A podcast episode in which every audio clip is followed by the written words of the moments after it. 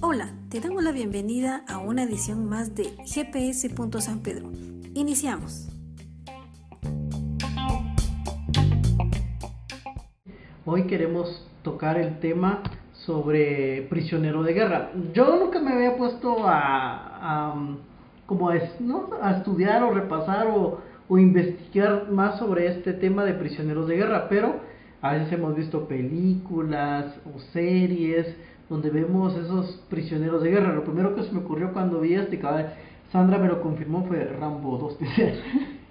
cuando él es un prisionero de guerra o va a ir a ver. Pero eso es lo primero que se me ocurrió, tal vez seguramente a ti tal vez te pasó. Pero investigando más sobre este, sobre lo que es un prisionero de guerra, encontré unas, unos términos en, eh, en internet. A ver, Sandra, me puedes ayudar a, a leer. Prisionero de guerra es un soldado, piloto o marino que es hecho prisionero por el enemigo durante o inmediatamente después de un conflicto armado. Para tener el estatus de prisionero de guerra debe ser parte de un regimiento, vestir un uniforme, tener banderas e insignias y mostrar sus armas abiertamente.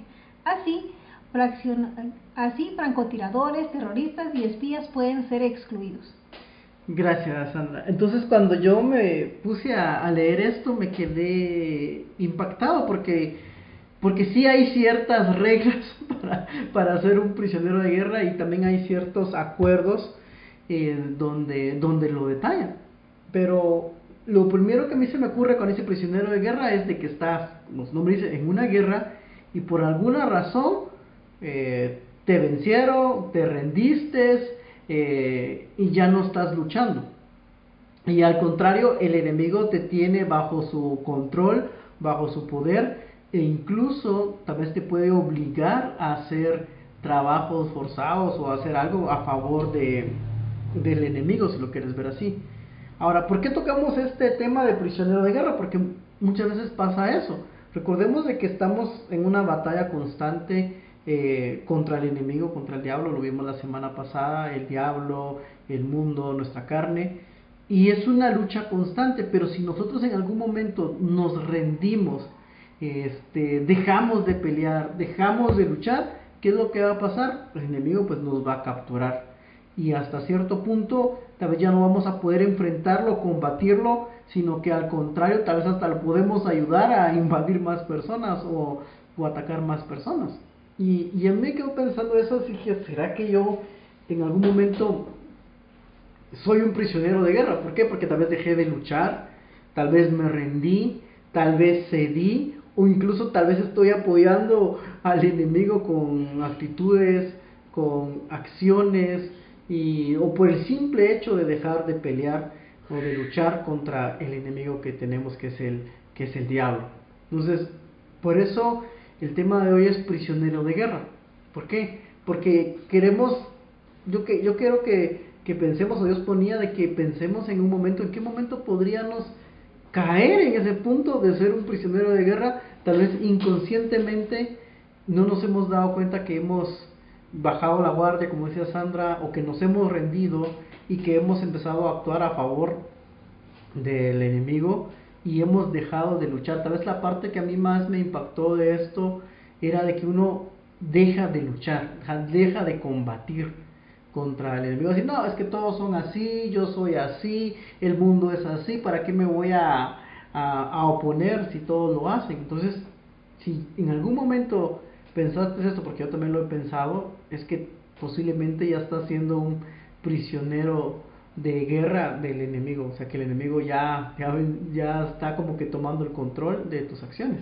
Creo que esto puede pasar muchas veces con los compañeros de trabajo cuando quieren hacer algo y te dicen, no, pero es que no te toman en cuenta, o puede ser que por más molestar te presionen a hacer algo que, que ellos saben que no debes hacer, o pueden ser incluso tus compañeros de estudio, pueden ser también primos o familiares que te empujen a, o te seduzcan para tomar ciertas decisiones que no deberías de tomar y a veces por estar tan presionado, por ser tan bombardeado, puedes caer en eso. Sí, y es por eso que hoy vamos a ver tres puntos que, que nos van a ayudar a, a poder mejorar. Y vamos a leer varios versículos algo largos para que puedan entender el contexto. Y dice lo siguiente, esa me va a ayudar después, dice, para evitar llegar a ser prisionero de guerra, número uno, reconozco que el enemigo puede afectar a mi propia familia de la misma manera que lo hace con amigos, compañeros y demás personas. ¿Por qué decimos esto? Porque a veces pensamos, ah, como es mi familia, nunca me va a querer ver el mal, o porque es mi conocido, mi núcleo familiar, no, no es afectado por, por el maligno, si lo quieres ver así, pero tenemos que reconocer que todas las personas que están a nuestro alrededor, papás, hermanos, hijos, primos, todos, en algún momento pueden ser afectados por el enemigo o pueden ser, eh, o que se hayan rendido, si lo quieres ver así, o sin darse cuenta, están pues colaborando contra, colaborando con el enemigo contra nosotros.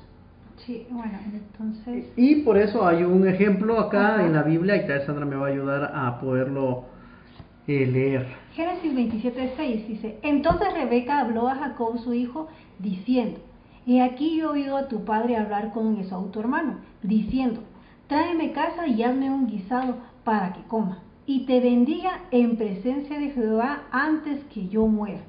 Ahora pues, hijo mío, obedece a mi voz en lo que te mando. Ve ahora al ganado y tráeme ahí dos buenos cabritos de las cabras, y haré de ellos viandas para tu padre, como a él le gusta. Y tú las llevarás a tu padre y comerá para que él te bendiga antes de su muerte. Génesis 26 del 6 al 10. Aquí tal vez para ponerlos en contexto, Esaú y Jacob son hermanos mellizos, su madre, como lo leía Sandra, es Rebeca, y desde que estaban en el vientre de, de la madre, dice, ahí lo pueden leer un poco antes, solo se los voy a mencionar, la Biblia dice de que ya había pleito entre ellos, entre los hermanos, dentro del vientre. Y la mamá se afligió tanto, así que, ¿qué pasa acá? Porque ya hay pelea dentro de su, de su matriz.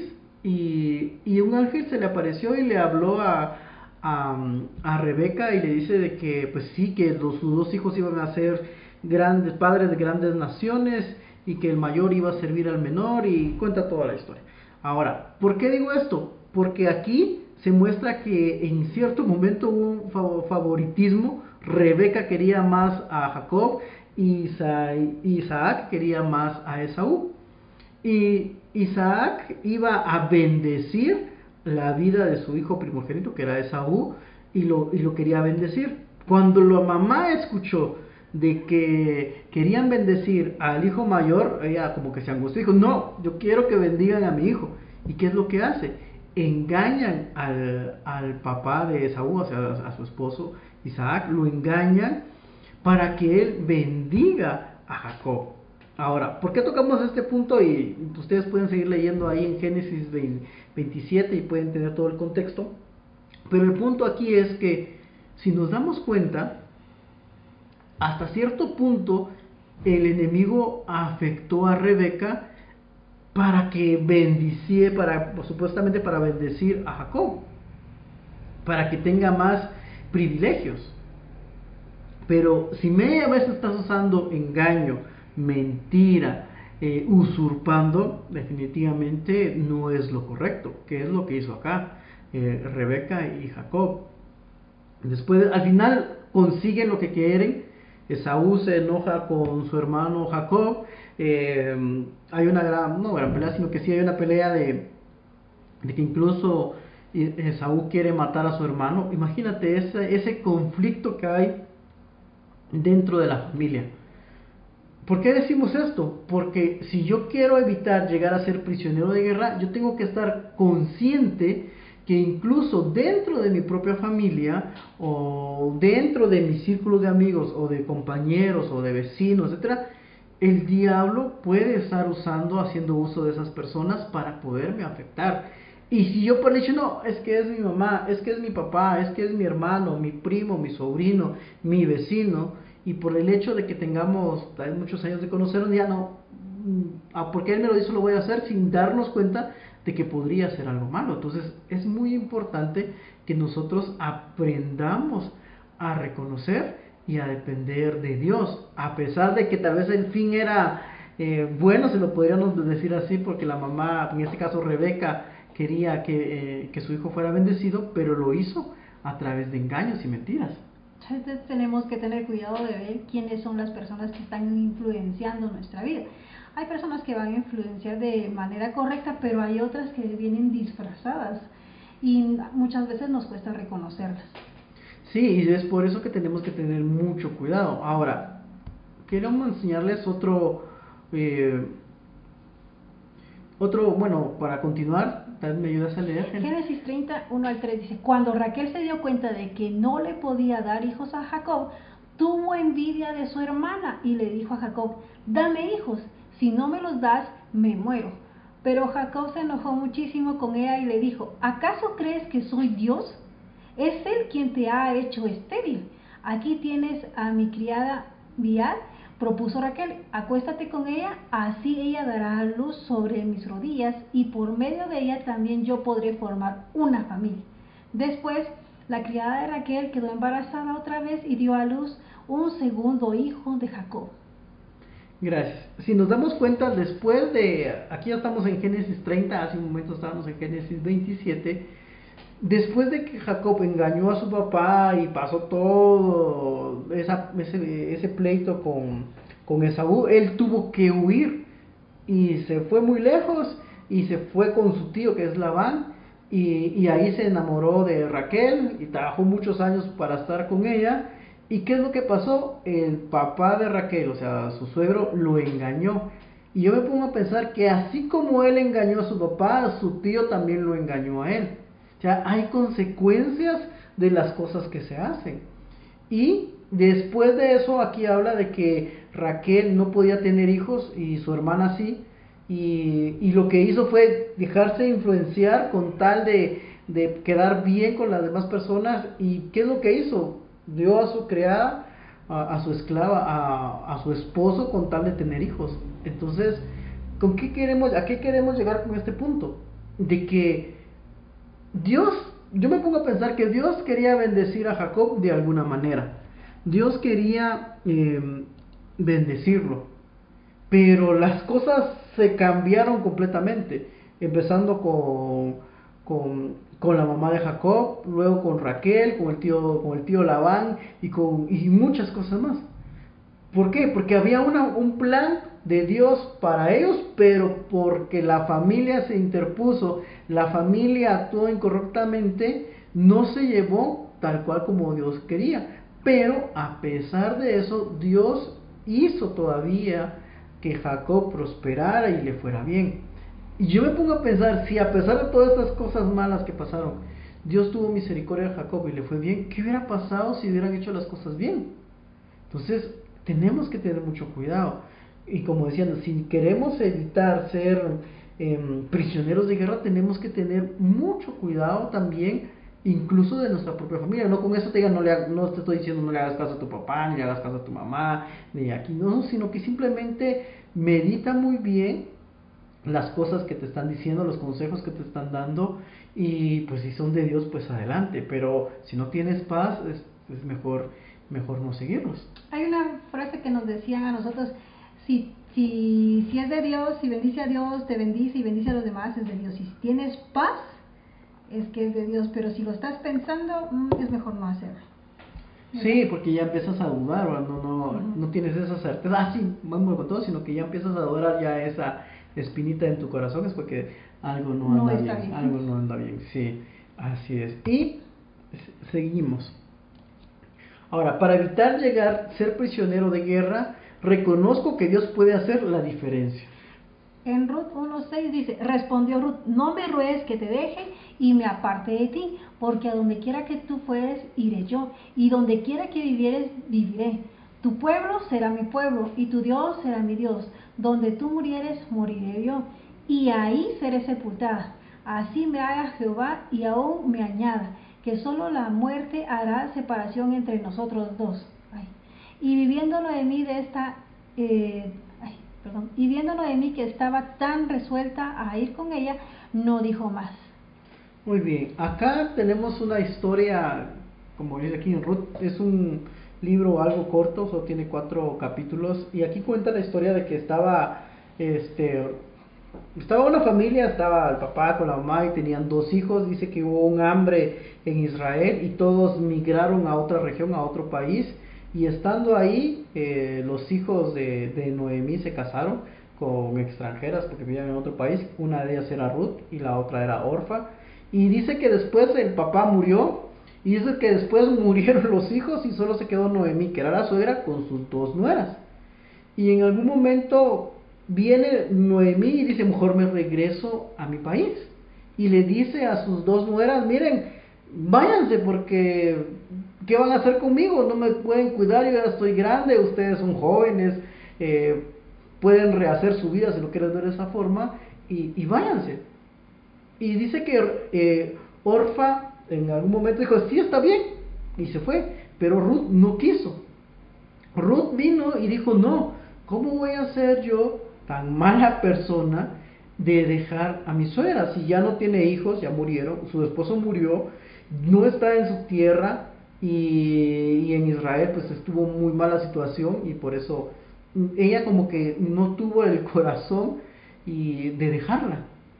Y le rogó que se quedara con ella. Y es por eso que viene y le respondió todo esto. Yo me voy a ir contigo, yo voy a estar contigo, tu Dios será mi Dios. Y ¿Por qué dice esta parte de tu Dios será mi Dios? Porque ella era, si lo quieren ver así, de otra creencia. Tenía otros dioses en ese país, no creían en Dios, sino que tenían otro tipo de dioses que no eran los correctos. Pero Ruth decidió seguir a Noemí. Ahora, con este contexto y para evitar llegar a ser prisionero de guerra, reconozco que Dios puede hacer la diferencia. ¿Por qué puede hacer la diferencia? Porque no pintaba nada bien para ellas. Su, su esposo y su cuñado habían muerto, su suegro había muerto, Noemí no tenía dinero, era extranjera, era pobre y aparte que era muy grande ya Noemí. Y Ruth vino y se hizo cargo de ella.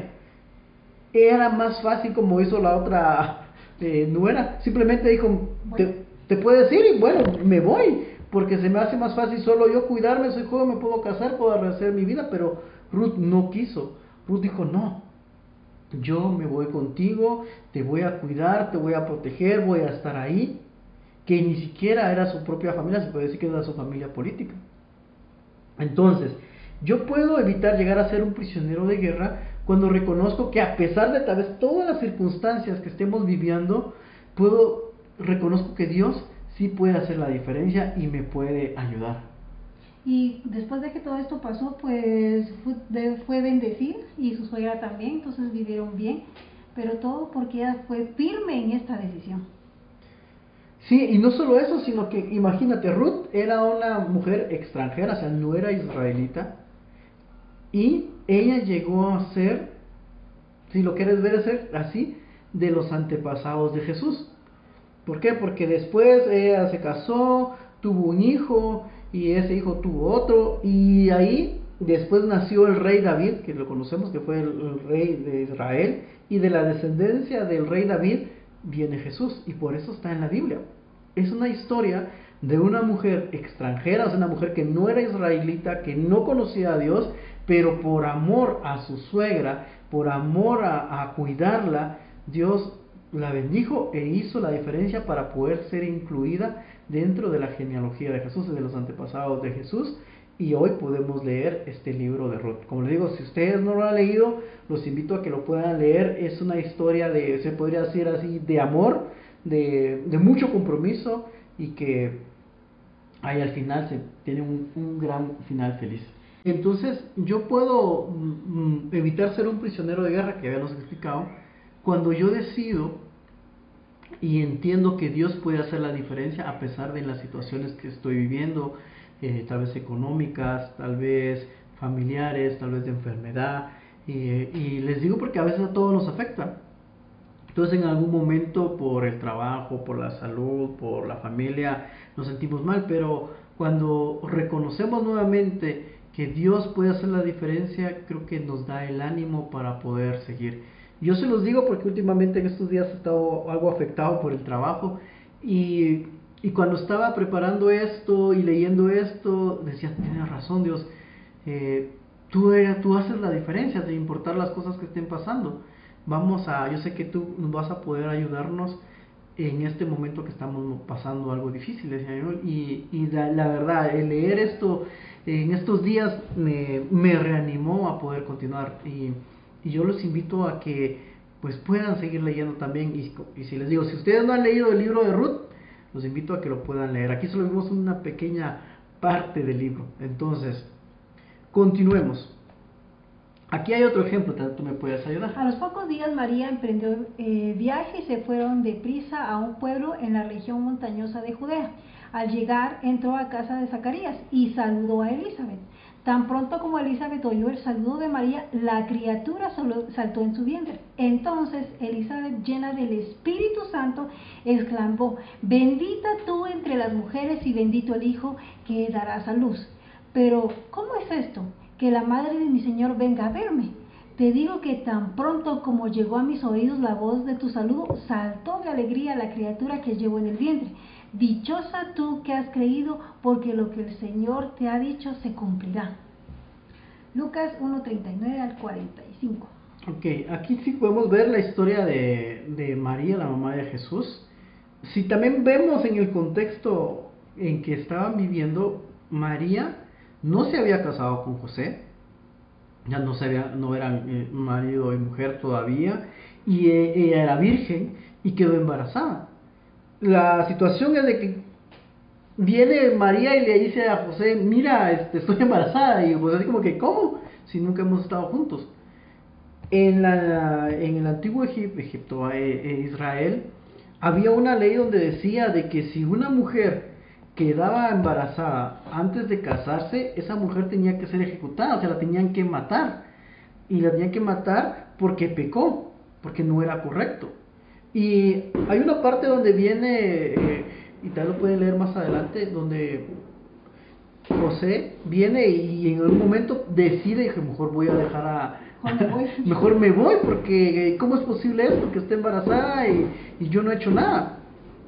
Él tal vez podía venir y denunciarlo ante las autoridades, ante los ancianos y ejecutar a María, pero él no quiso hacer eso. Simplemente se quiso alejar. Pero vino Dios y mandó un ángel y ya conocemos la historia. ¿A qué queremos llegar esto? De que María, a pesar de todo esto, ella se mantuvo firme.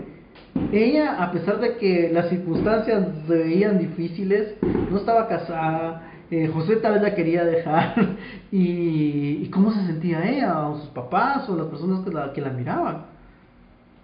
Y yo me pongo a pensar lo que hace es, mejor me voy con mi prima, que es Elizabeth. Tal vez ella me puede aconsejar o ayudar. Y viene ella y se, y se alegra. Entonces yo, yo siento que ella va con ella para sentirse aliviada, para pedir ayuda, para pedir consejo y lo que recibe es confirmación de que es de parte de Dios. Y después, pues, pues, ya conocemos la historia, todo lo que ocurre. Pero ¿a qué queremos llegar a esto? Cuando nosotros decidimos dejarle a Dios el control de las cosas, a pesar de que se vea bien difícil y que no nos rindamos, Dios toma el control. Entonces, y no vamos a ser prisioneros de guerra. Hablábamos al inicio de que para que seas un prisionero de guerra, te tienes que rendir, te tienen que derrotar. Y acá, tanto Ruth como María no se rindieron. O sea, no, no, no bajaron la guardia, dijeron, bueno, si Dios mandó esto, Dios nos va a ayudar, Dios nos va a sacar, Dios nos va a ayudar en todo momento. Y es lo que nosotros debemos de hacer, no rendirnos ante las circunstancias que estemos viviendo. Yo sé que puede ser difícil y a veces tal vez nos enojamos y sin darnos cuenta podríamos tal vez pues desquitarnos con nuestra propia familia. Yo, yo se los digo porque nos, me pasó en estos días yo me vi un poco afectado y, y, si no es porque Sandra me dice, mira, estás afectado y te estás comportando de manera inadecuada, incluso, pero hasta que ella me lo dice, así como que tiene razón. Y si no nos damos cuenta, entonces, gracias a Dios ella me pudo hablar y me, y me aclaró que no me estaba comportando bien en la forma en que me expresaba o en la forma en que estaba actuando, o como decía ella, tal vez estaba muy enojado o molesto, pero es algo que nosotros tenemos que, que darnos cuenta. Y Dios nos puede ayudar y, casualmente después leí todo esto y que no tiene razón, Dios te entrego para que tú seas el que tome el control. Creo que cuando uno es firme en las decisiones que toma, eh, Dios ve nuestra capacidad y Él nos, nos respalda en lo que vamos a hacer. Entonces no nos sintamos como cansados o preocupados porque Él viene y nos da ese empujón que necesitamos cuando lo necesitamos cuando llega ese momento de tomar una decisión, cuando llega ese punto de decir, no, no voy a bajar la guardia y Dios te da esa, esa fuerza extra que necesitas. Y para finalizar, que este es el punto número 3, dice, para evitar llegar a ser prisionero de guerra, me ciño la armadura de Dios. Cuando dice me ciño es que me ponga la armadura de Dios, y aquí solo puse una parte. Bueno, del lado derecho está toda la armadura de Dios, pero en, en Efesios 6:14 dice, manténganse firmes, ceñidos con el cinturón de la verdad, protegidos con la coraza de justicia. Y solo hasta ahí queremos llegar el día de hoy. Yo me pongo a pensar, si si Jacob y, su mamá hubieran hablado con la verdad, se hubieran evitado un montón de proyectos después porque engañaron a su papá, engañaron a su hermano, hubo un conflicto ahí, pero porque no hablaron con la verdad. Y luego pues también Jacob después tuvo consecuencias porque su tío tampoco habló con la verdad y lo engañó. Pero si nos damos cuenta, todas estas cosas que vivieron se pudieron haber evitado si hubieran hablado con la verdad. Si no es que es, ah, una mentirita blanca, es... Eh, a veces le, queremos poner otro nombre, pero si es mentira, es mentira.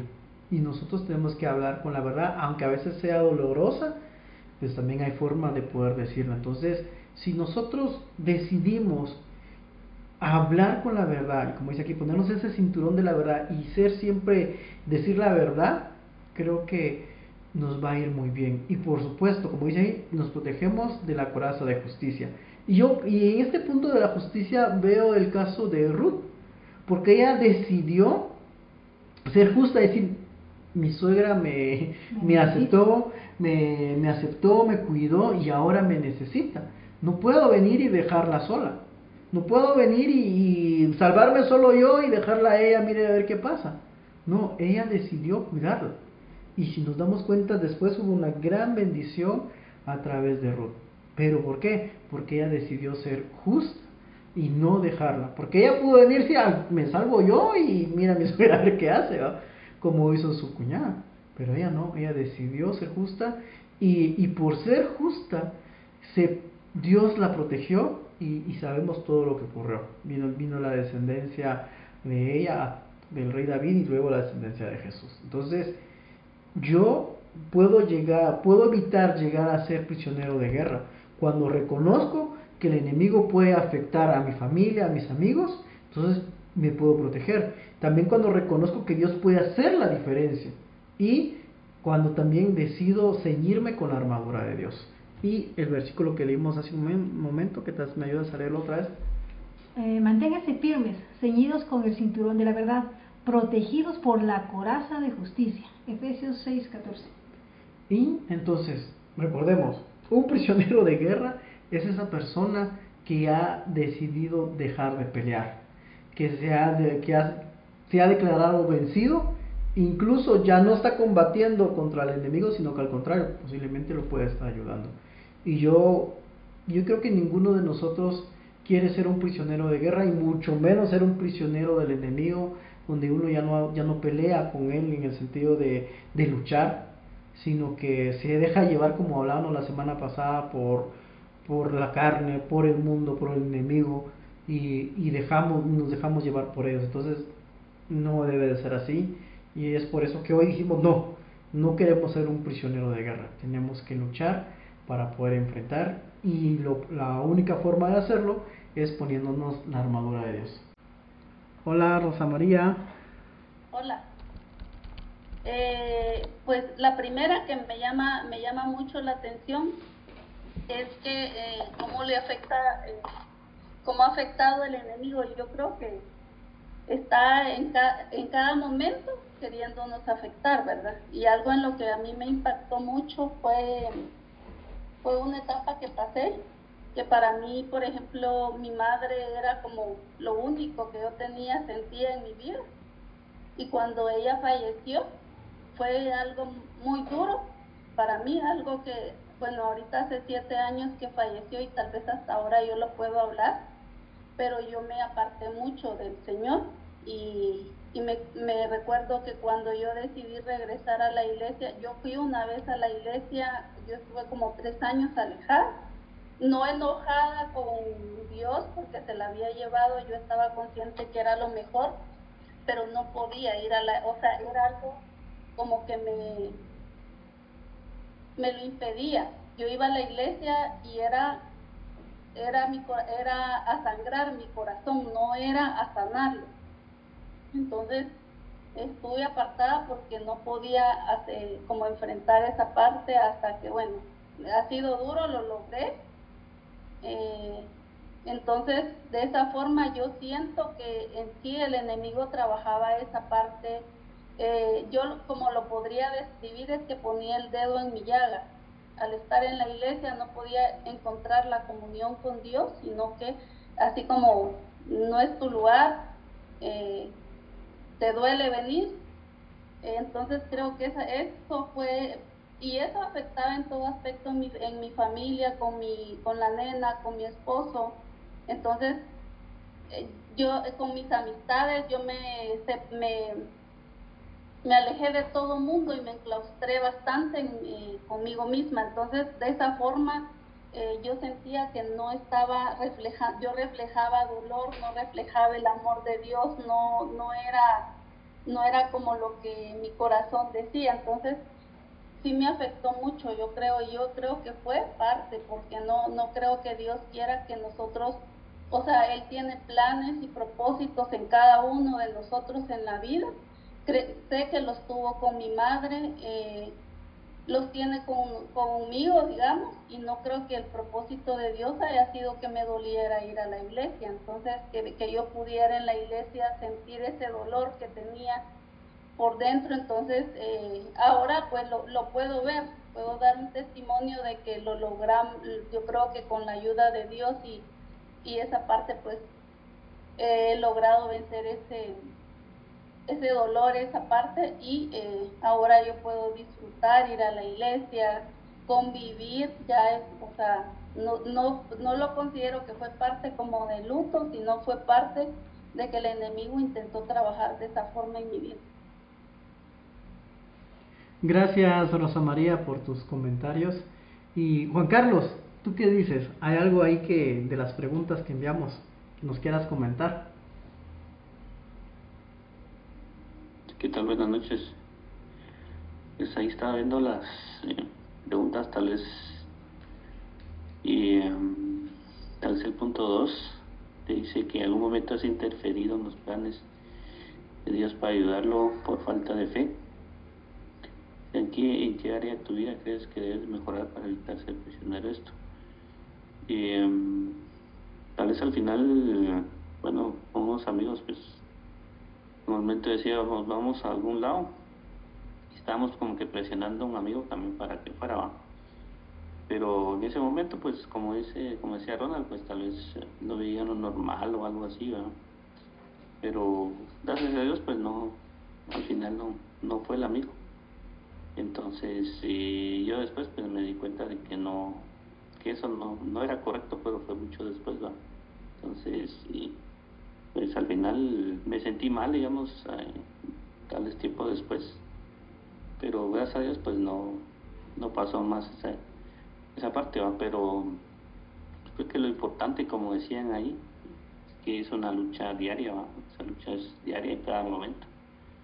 Porque recuerdo que en en una actividad de la iglesia, pues, eh, donde asistí hace poco, pues decían que pues, la actividad es bonita porque hay prédicas y hay alabanzas y, y uno tiene ese acercamiento más con, con Dios, pero decían, cuando salgamos de aquí, pues tenemos que ir a, regresar al mundo y eso es, es, algo que tenemos que hacer.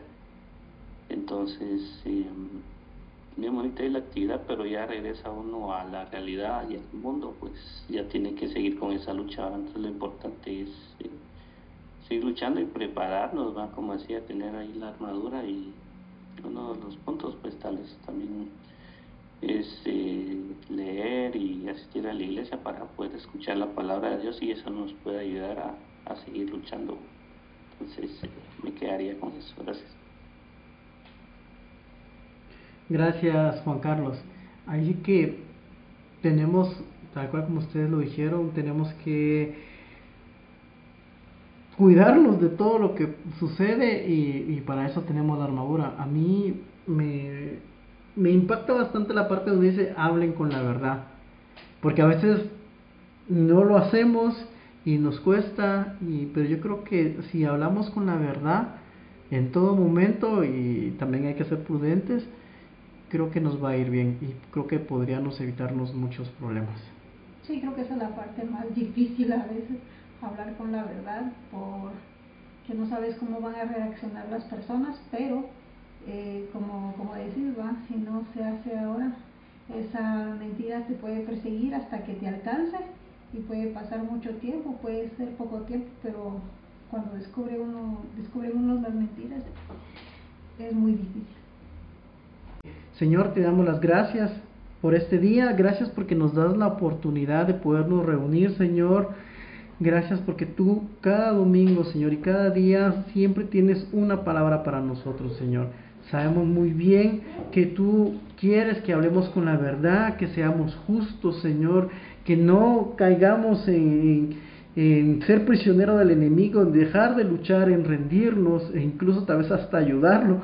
No queremos eso, Señor. Queremos que seguirte a ti, sabemos que tú nos puedes ayudar. A la vez, Señor, nos ponemos en tus manos, cada uno de nosotros. Te pido por la vida de Rosa María, por su esposo, por su hija, por toda su familia, Señor. Te pedimos para que tú fortalezcas su corazón, le des sabiduría, le des paz en todo lo que tiene que hacer, Señor. Te pedimos también por la vida de Juan Carlos, pedimos por su familia, por su papá, por su mamá, por sus hermanas y por todas las áreas de su vida, Señor. Te pedimos por la vida de Sandra, te, te, entregamos el negocio, Señor, ese negocio que tú le has dado, Señor, que tú le puedas dar siguiendo, dándole sabiduría para manejarlo correctamente, que puedan haber clientes, Señor. Y a la vez te pido por mi vida, Señor, y por mi trabajo. Te pido que pongas paz en mi corazón y que me ayudes a actuar correctamente, a obedecer las instrucciones que me den y que todo se lleve de la mejor forma. Te pedimos desde ya, te pido desde ya por, por los directivos de la empresa, por las personas encargadas, por mis jefes, por todos los jefes y todas las personas que trabajan ahí. Te pido, Señor, para que tú los ayudes y que todos puedan tomar una mm, las mejores decisiones. Te pedimos también por las personas que tal vez ya no están trabajando en la empresa por alguna razón, te pedimos que también tú los ayudes en todo momento, Señor. Y a la vez pedimos por las personas también que se han tomado el tiempo de poder escuchar este mensaje. Tal vez no están acá en vivo, pero se han tomado el tiempo para poderlo escuchar. Y sabemos, Señor, que tú tienes preparado algo para cada uno de ellos. Y ahí donde tú estás, dale gracias al Señor, porque el Señor ha sido bueno. Y estamos muy agradecidos contigo, Señor. En tu nombre, amén.